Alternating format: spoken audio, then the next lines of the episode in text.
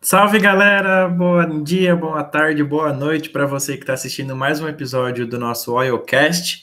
E dessa vez a gente está com uma convidada especial, a Daniele de Castro Mansano, é minha irmã, para quem não conhece, e ela tá, acabou de defender o mestrado dela e vai acrescentar um tema muito importante aqui com a gente, uma conversa muito prazerosa. Então, roda a vinheta!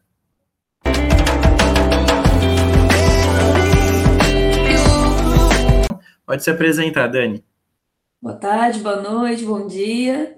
É, eu sou a Daniela, eu sou é, agora eu sou mestre né, em História, Relações Internacionais e Cooperação. Eu tenho formação em jornalismo e comunicação social, tenho pós-graduação em História da Arte e Divulgação Científica, e eu vou falar um pouquinho para vocês como foi fazer esse mestrado em Portugal, é, como é que é para você se inscrever no mestrado internacional e como que é a rotina de quem vive lá. Eu tenho um filho, eu tenho marido, então eu já fui com uma vida toda para estruturar por lá. Vou dar uma dica. Legal.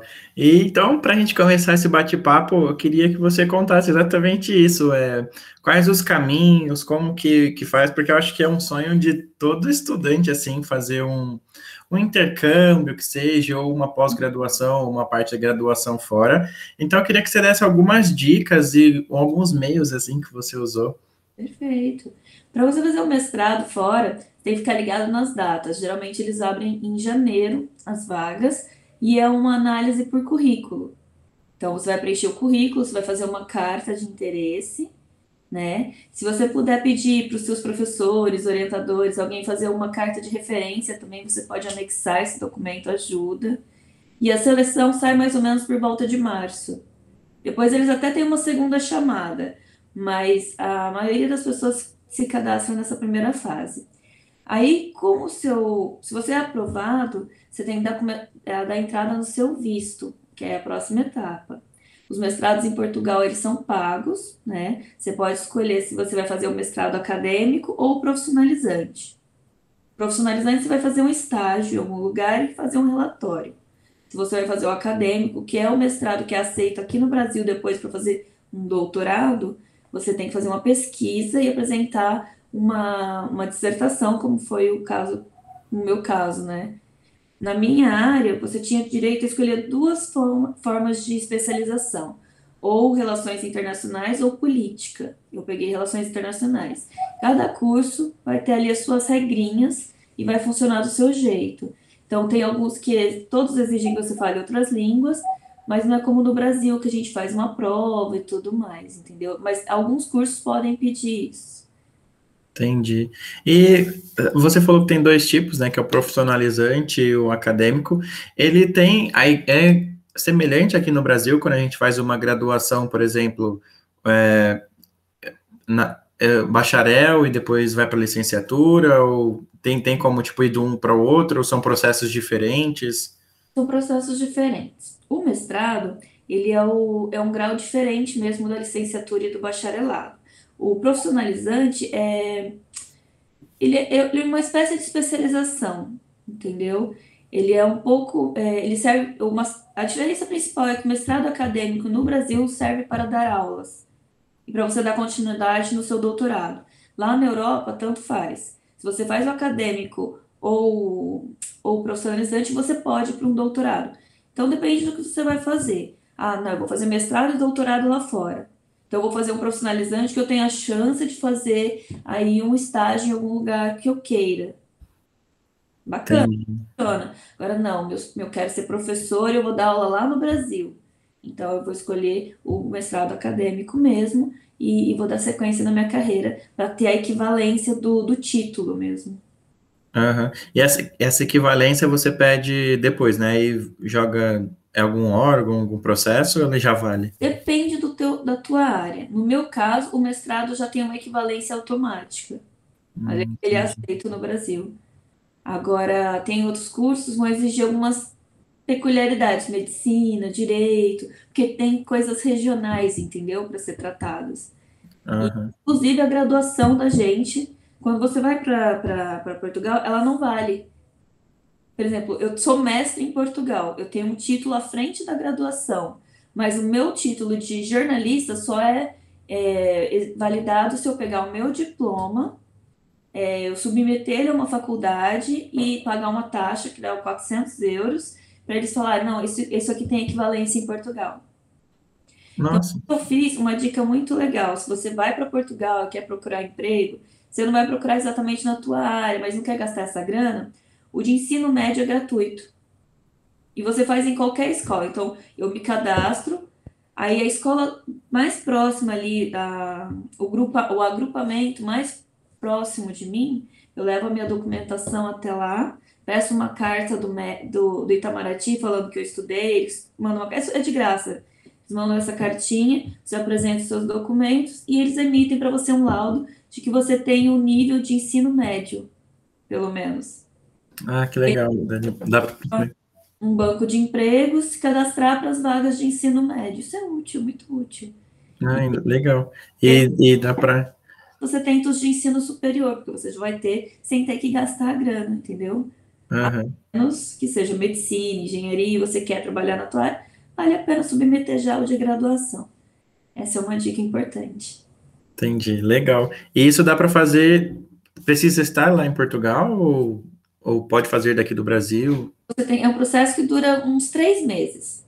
Entre você pedir ou ser atendido pelo e tomar de falar, estou em Portugal, aí leva para eles assinarem. É de, é de um mês a três meses, tá bom? Ah, entendi. E, mas você consegue. Primeiro entra na faculdade, dá entrada no, no seu pedido de visto na, no, no consulado, né? Vai, eles vão emitir um visto temporário. Você chega em Portugal, vai pegar o visto temporário, vai ligar lá no CEF, que é o Serviço de Estrangeiros e Fronteiras, e vai agendar uma data. Provavelmente, vamos supor, eu fiz no Porto. Porto, Lisboa são super lotados. Muita gente.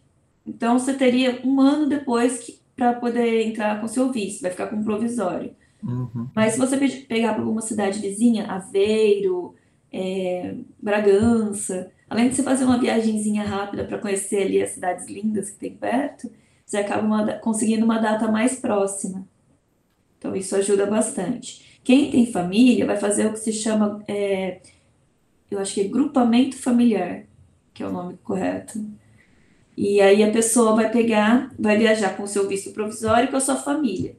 A família vai como se fosse turista mas vai estar junto de você. Então você fala, não, lá a gente vai tirar o visto junto, né, familiar. E quando chega na hora de marcar no CEF, você fala, olha, eu já vou fazer o da minha família. E aí você apresenta a tua documentação. O mais importante é que você tem que ter, aí você vai, abrir, vai, arranjar um lugar para morar, vai ter uma localização. Com essa localização, você vai tirar o seu NIF, que é tipo o CPF de lá, é gratuito. Algumas vezes eles cobram 10 euros, depende, tem essas variações. De vez em quando muda uma leizinha, você paga para emitir, mas não é nada absurdo. Uhum. Tira o seu NIF. Com o seu NIF, você vai ao banco, abre uma conta. E nessa conta, você deposita um salário mínimo para cada pessoa da sua família, um salário mínimo de Portugal, em torno de 600 euros. E, esse, e aí você vai pedir para o banco emitir um extrato oficial, um papel, não pode ser o que você imprime na tua casa, para anexar, porque isso é um comprovante de renda que você consegue se manter em Portugal enquanto você está lá. E o visto de estudante tem que ser renovado a cada ano, o de família a cada dois anos. Então, Entendi. meu marido e meu filho renovavam a cada dois anos, eu todo ano. E ele pode trabalhar. Eu só pude trabalhar a partir do segundo ano do mestrado. No primeiro você tem aulas, três vezes por semana ali, e, e aí vai apresentar. Cada, cada aula é um ensaio que você tem que apresentar, então são, são trabalhos bem puxados assim. E a partir do segundo ano você fica só com a dissertação. E aí com, você tem tempo para trabalhar, então você pode, na hora de emitir, se leva lá um laudo da faculdade, os teus horários descritos e fala: olha Agora eu estou só com fase de dissertação e eu tenho tempo livre para poder trabalhar. E eles fazem um segundo visto para você, escrito, pode trabalhar. Pode trabalhar, legal. Isso. E você falou, né, que você foi com a, com a sua família, né, com seu filho, seu marido, e como foi esse processo, assim, do, do dia que você chegou e falou assim, nossa, vou fazer um mestrado, vou me inscrever, e qual foi a, a preparação, porque acaba sendo diferente, né? Querendo ou não, porque tem a responsabilidade de família e tal. Olha, Como que foi? Seis meses de organização. Eu passei, comecei a correr atrás da documentação e eu tive que começar a desfazer a minha casa, porque eu tinha muita coisa. Então eu vendi, guard... o que deu para guardar, guardei na minha mãe, o que deu para guardar, guardei na minha sogra. Mas a gente tentou vender o máximo de coisas possível para poder levar dinheiro para lá, para a gente se manter nos primeiros meses, primeiro ano, né?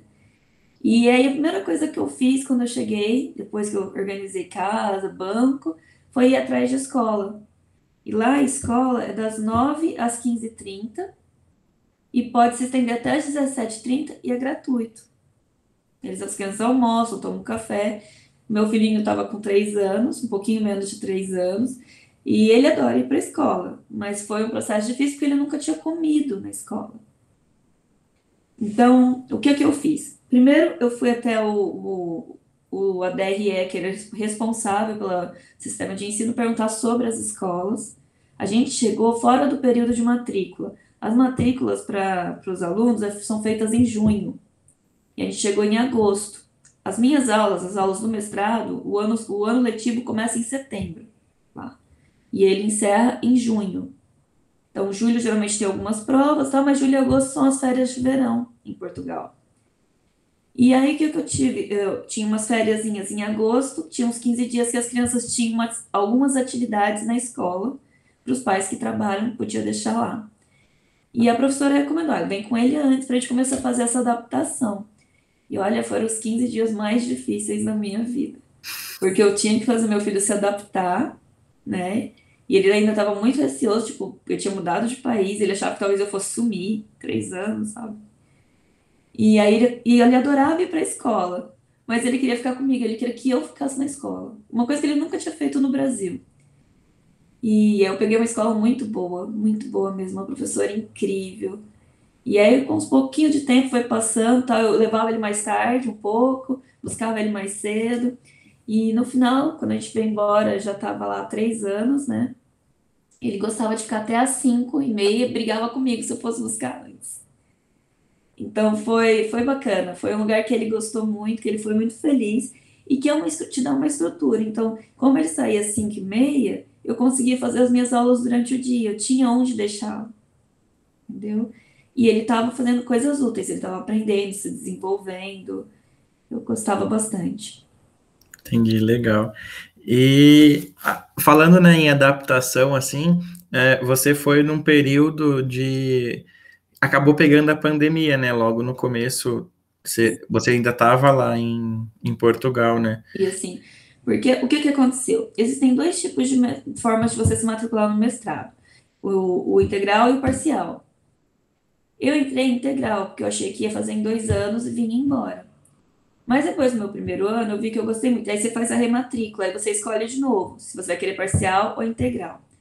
É, quando você faz o parcial, você faz, na verdade, em quatro anos. Você faz o primeiro dividido em dois e a dissertação dividida em dois. Muita gente faz isso para ter um visto por quatro anos em Portugal. E para fazer as aulas de uma forma mais tranquila. Você tem menos matérias, então você já pode trabalhar desde que você chega. Eu não sabia disso. Então eu só fiz isso para o segundo ano. Então essa já é uma, uma diquinha. Eu podia ter ficado quatro, entendeu? Só que mesmo assim, a gente pegou no terceiro ano que eu estava lá, em março, teve começou, é, março de 2020, teve a pandemia, foi um susto muito grande. Portugal fechou tudo, fez, foi um exemplo para o mundo, foi muito tranquilo. A gente ficou meses em casa, tinha algumas aulas online. Meu filho ainda não tinha, com quatro anos, ele não tinha se adaptado. E é engraçado que agora em 2021 ele chegou a ter aulas online ainda lá em Portugal, aí já foi mais calmo, a escola estava mais preparada, ele também. A escola que ele se matriculou aqui teve algumas aulas online também, e ele estava preparado para aquilo. Quer dizer, mudou a cabeça de todo mundo. Mas o primeiro semestre foi um choque. As pessoas não sabiam se era um vírus que ia acabar com tudo, todo mundo estava muito assustado.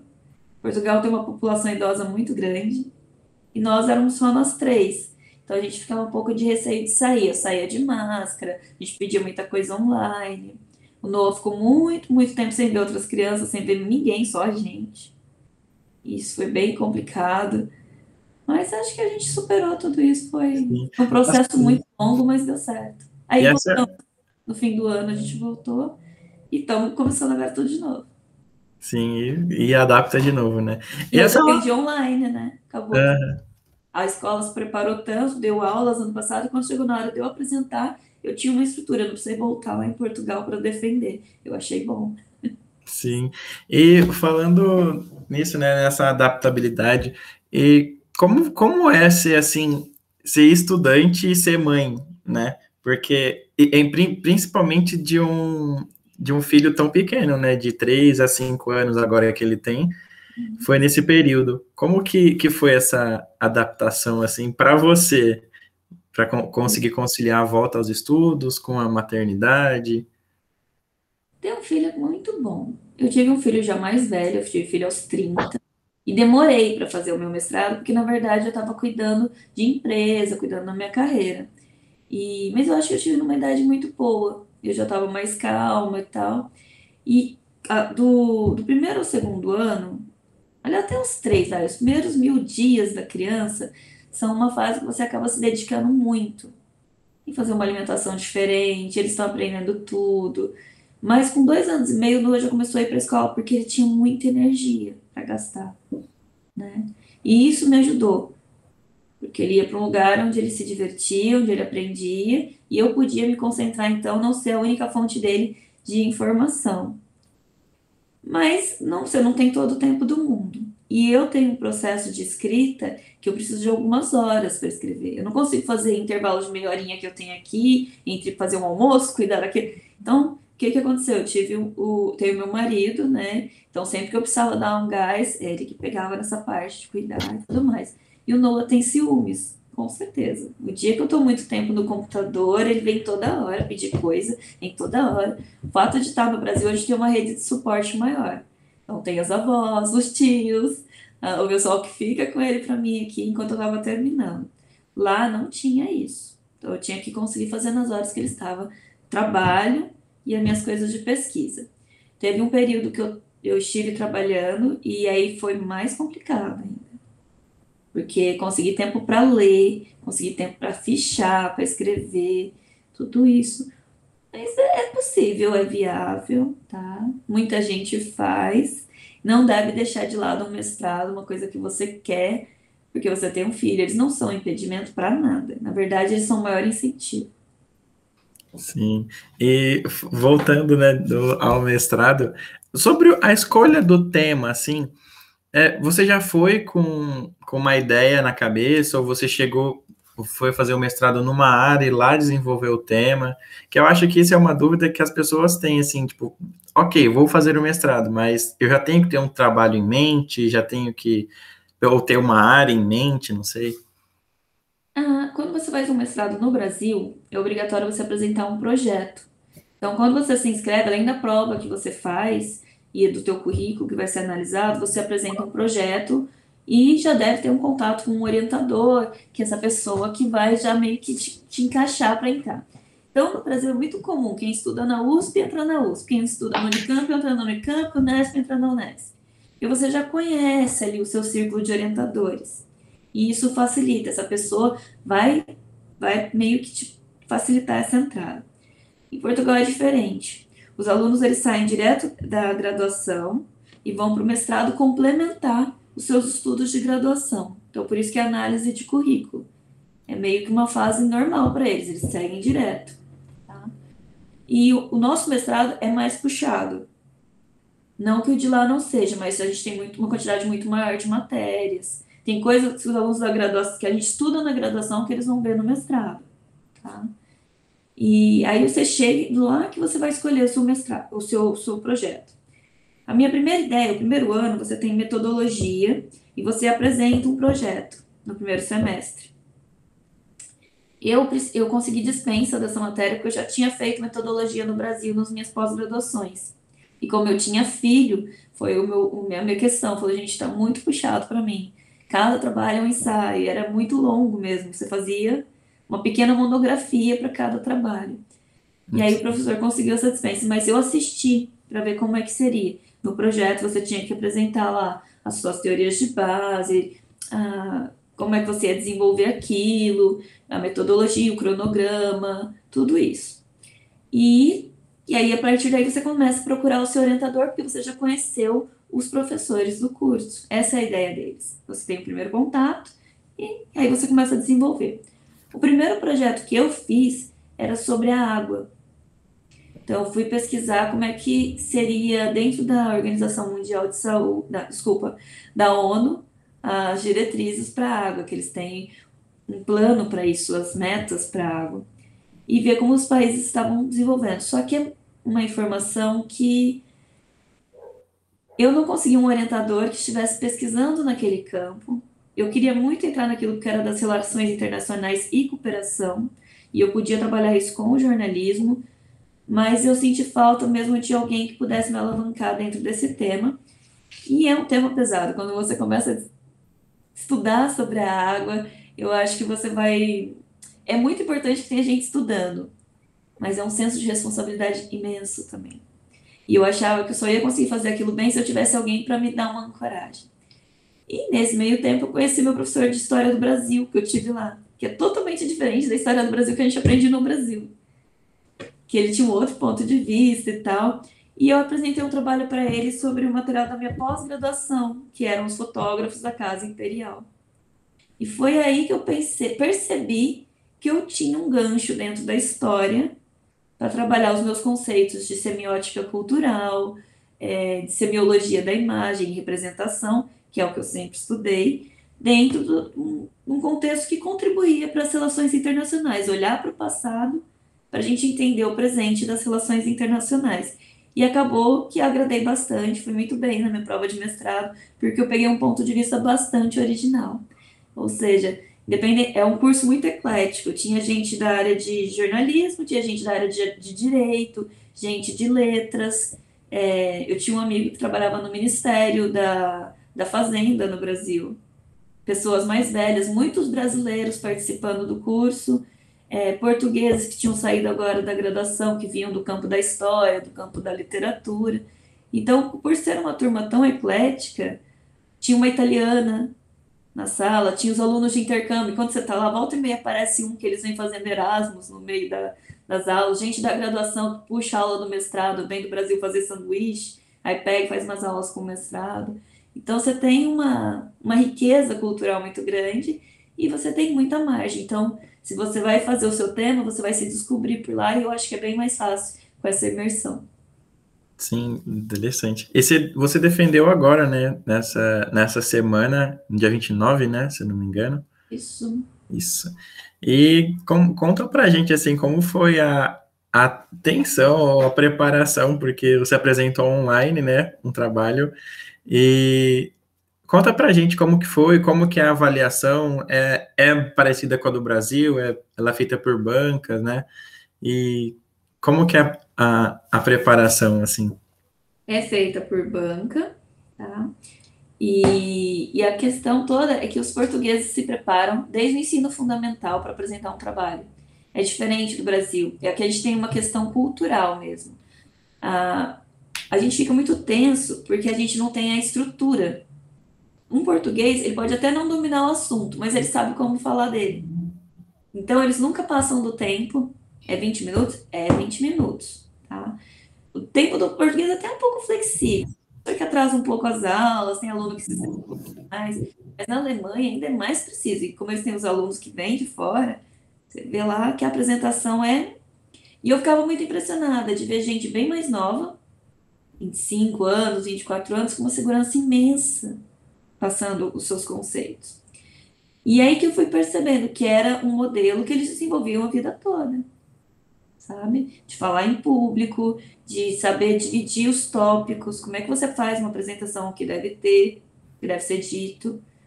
E tudo é muito mais conciso, acaba que eles não, não se estendem demais. Então, o que eu fiz para minha apresentação foi ensaiar mesmo, fazer um texto, contar o tempo né? Era 20 minutos. A, a, a prova de mestrado funciona assim: você tem 20 minutos para falar e apresentar a sua dissertação. Você tem que escolher lá os elementos estruturais que você precisa apresentar em 20 minutos. Aí tem um arguente, são três pessoas na banca, né? É, é um convidado, o arguente e o, e o mediador da banca, que geralmente é o, é o, o coordenador do curso. E aí esse arguente fala por 20 a 30 minutos, tá? Tudo que ele leu, o que ele achou, deixa as perguntas dele. Aí você tem 30 minutos para responder essas perguntas, tirar as dúvidas que ele ficou. E depois vem o convidado que vai falar também. No meu caso, o convidado foi o meu orientador mesmo, porque ele estava como co-orientador, ele se aposentou. Ele se ele acabou passando pelo processo de aposentadoria no dia 30 de junho, e eu apresentei em julho.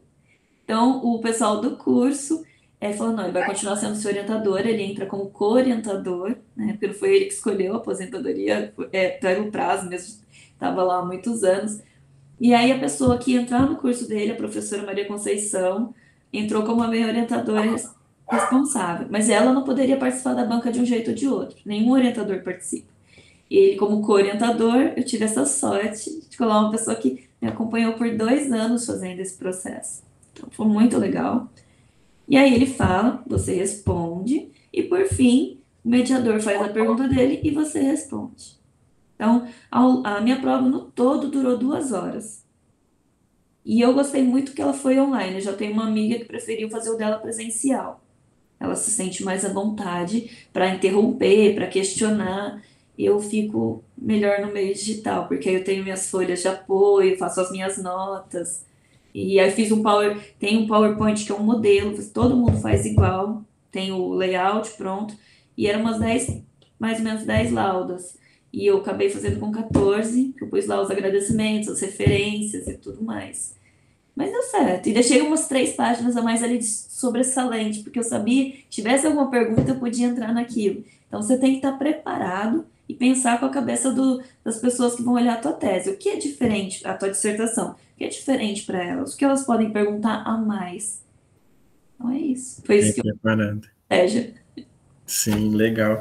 E oh, uma, uma, uma, curiosidade, assim, né, que, que ficou, você acabou indo fazer mestrado, né, em Portugal, que tem que é a mesma, tem lá suas, suas diferenças, né, culturais e, e linguísticas, mas acaba sendo uma, a nossa língua materna, né, que é o português, e, mas eu ouvindo o português de Portugal, você ainda tem, eles falam muito rápido, né? Tem hora que você acaba não entendendo assim. Você teve alguma dificuldade ou um período de adaptação para se adaptar ao. A gente pega rápido, viu? Mas a primeira semana é mais difícil, as primeiras horas são mais difíceis, porque a gente tem essa sensação de, essa sensação de que estão falando rápido. Mas eles também têm essa sensação com a gente se a gente sai falando muito depressa e o português do Brasil ele é mais aberto, ele tem mais, é, mais vogais, eu falo, eles juntam as coisas lá e vão. E, só que o português se incomoda muito com o sotaque brasileiro. Apesar deles consumirem um monte de novela, eles entendem o que a gente fala, eles se incomodam muito. E dentro da academia é muito importante tomar um cuidado com o seu texto. Porque palavras que no Brasil fazem sentido lá são outra coisa. Então, evitar gerúndio quando vai escrever, não se usa gerúndio ou falar. Evitar o termo você. Tá? Eles usam muito mesóclise e ênclise, então, se você fala amo-te, é mais certo do que eu te amo. E eles realmente acham estranho, porque eles aprendem a gramática dessa forma desde muito novos. Outra coisa para o texto que você pode usar é mesmo usar. Com o tempo você vai perceber que tem palavras que eles não usam. Eu lembro de um trabalho que eu apresentei que eu falei dos veículos de mídia. E meu professor ficou horrorizado, porque ele nunca tinha ouvido o termo veículo ser aplicado à mídia. Veículo para ele era carro. Né? Trem é comboio. Então são pequenas diferenças que é bom a gente evitar para que o nosso texto fique compreensível nas duas línguas. Tá? então, o que eu fazia? Eu escrevia, já evitando gerúndio, já cuidando dos verbos, dos termos, das expressões que eu conhecia, que eu sei que no Brasil fazem sentido também, e eu passava no corretor, eu pegava um corretor online e usava português é, de Portugal com, a, com, a, com um acordo ortográfico. Porque tem coisa que eles usam que não se usa mais também, tá? Então, a gente tem que pôr o que está na norma do acordo internacional. E foi muito bem, foi muito elogiado o meu texto, eu gostei. Eles gostaram bastante, conseguiram captar bastante o meu texto e não sentir a diferença linguística que tanto os incomoda. Então. Sim, legal. Você falou do acordo internacional, que a gente segue aqui a, a BNT, né? As, as normas da, da BNT. Então, Mas aí. A Associação Brasileira de Normas Técnicas é linda, é perfeita, vê todos os pontos. Em Portugal, principalmente no curso de Relações Internacionais, a gente tem três ou quatro opções. A NP 305, que é a norma portuguesa 305, é adotada pelo curso pela faculdade e por alguns professores. Mas como eles publicam internacional, a Europa é internacional. Europa, eles são europeus, mas cada paísinho ali é um país. Então, se eu vou publicar na Alemanha, na França, na Inglaterra, ou qualquer lugar assim, eu vou eles, eles, falam, eles falam muito bem o inglês desde cedo também. Tem muita gente da Inglaterra que visita, faz parte do dia a dia. Uma molecada de 15 anos fala já inglês lá e tem muita parte de, de turismo, então nos hostels todo mundo fala. E quando eles vão escrever, eles usam a APA ou a Chicago. A APA é mais internacional e é mais simples, foi a que eu escolhi para escrever o meu mestrado. Só que, por exemplo, você vai citar um autor, é maiúsculo primeiro, a primeira palavra e o resto é minúsculo.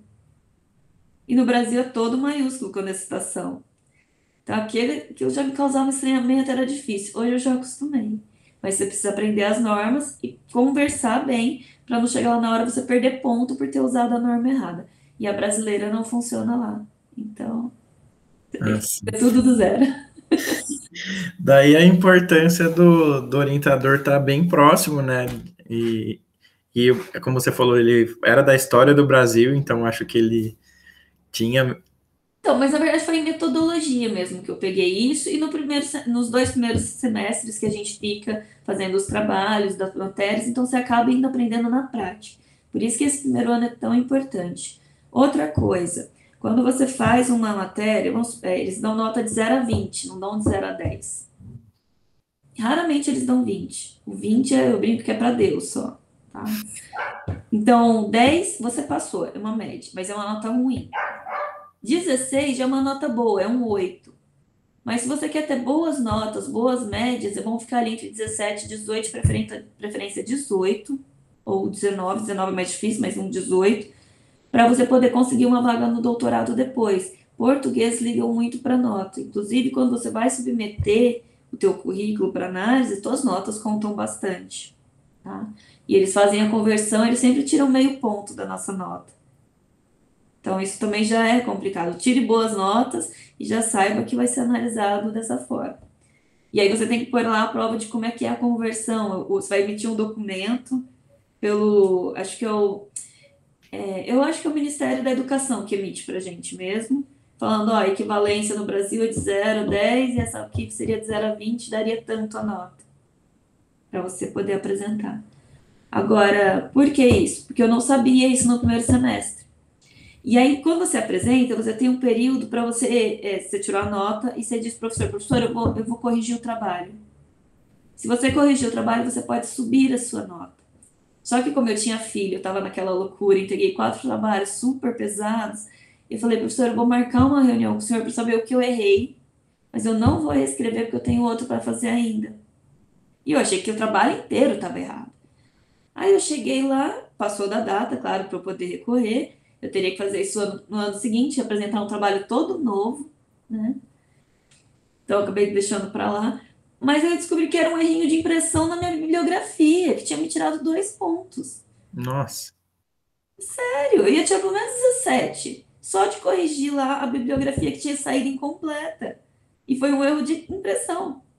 Então, sempre peça para ver com o professor o que é o problema e peça eu vou refazer para melhorar minha nota. Sempre melhore a sua nota. Todos os alunos portugueses melhoravam a nota, os brasileiros não sabiam disso, achavam que era muito complicado e tal. E aí acaba você perde a oportunidade de, de poder mexer. No segundo semestre eu consegui tirar notas melhores, eu nem precisei rever nada, mas porque eu já tinha dominado ali a coisa. O primeiro semestre foi mais difícil. Então essa é uma dica que eu deixo. Legal. Então, foi uma conversa muito boa. E para a gente encerrar, assim, Dani, eu queria que você é, desse uma dica, assim, ou uma, uma luz de esperança, assim, para quem está assistindo a gente, que tem vontade de ir para a Europa, mas às vezes fica receoso, principalmente que o, agora o euro está inflacionado, está tá caro, e a pessoa meio que fica com o pé atrás. O que, que você diria, assim, para as pessoas que almejam esse sonho de estudar fora? Olha, eu acho que você tem que se organizar, planejar para ir, tá bom? É, se você for, por exemplo, para Portugal com visto de estudante, você já vai legalizado e pode ter a chance de trabalhar. Se você vai sem o seu visto, de, é, você vai acabar ficando uns dois anos enrolado até conseguir um, uma chance de pedir o seu visto. E aí você tem que trabalhar em troca de empregos menores, tem gente que dá calote nos, nos estrangeiros porque eles não podem reclamar, você pode ser deportado.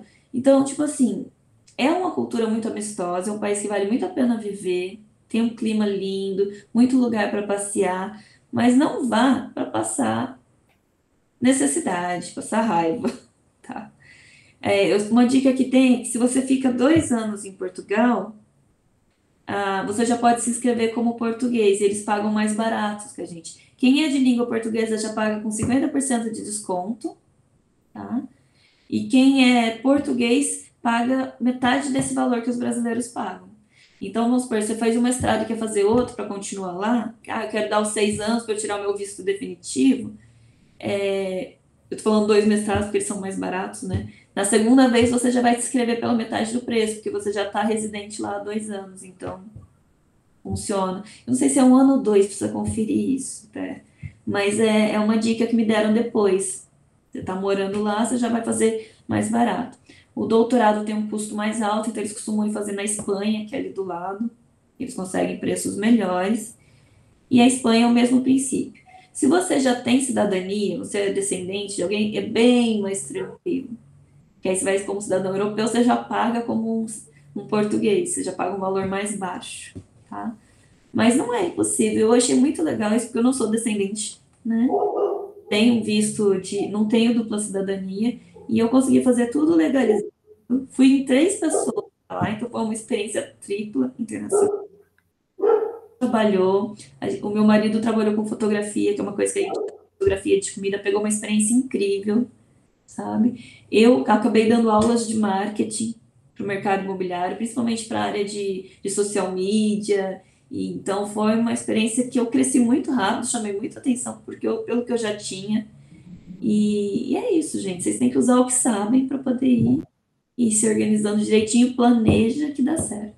Portugal tem muitas oportunidades. Quem está na graduação também tem os, esses intercâmbios, sanduíches. Aproveitem para fazer, vai pelo Erasmo, estudem inglês, falem o inglês impecável. Ajuda muito francês, ajuda muito também. E é isso. É isso. Então, muito obrigado pela presença, Dani. Obrigado pelo explanar, pelos conhecimentos, pela conversa, foi muito boa. E é isso. Até a próxima, pessoal. E tchau, tchau. Beijos. Boa sorte aí nos estudos. Tchau, tchau. Tchau.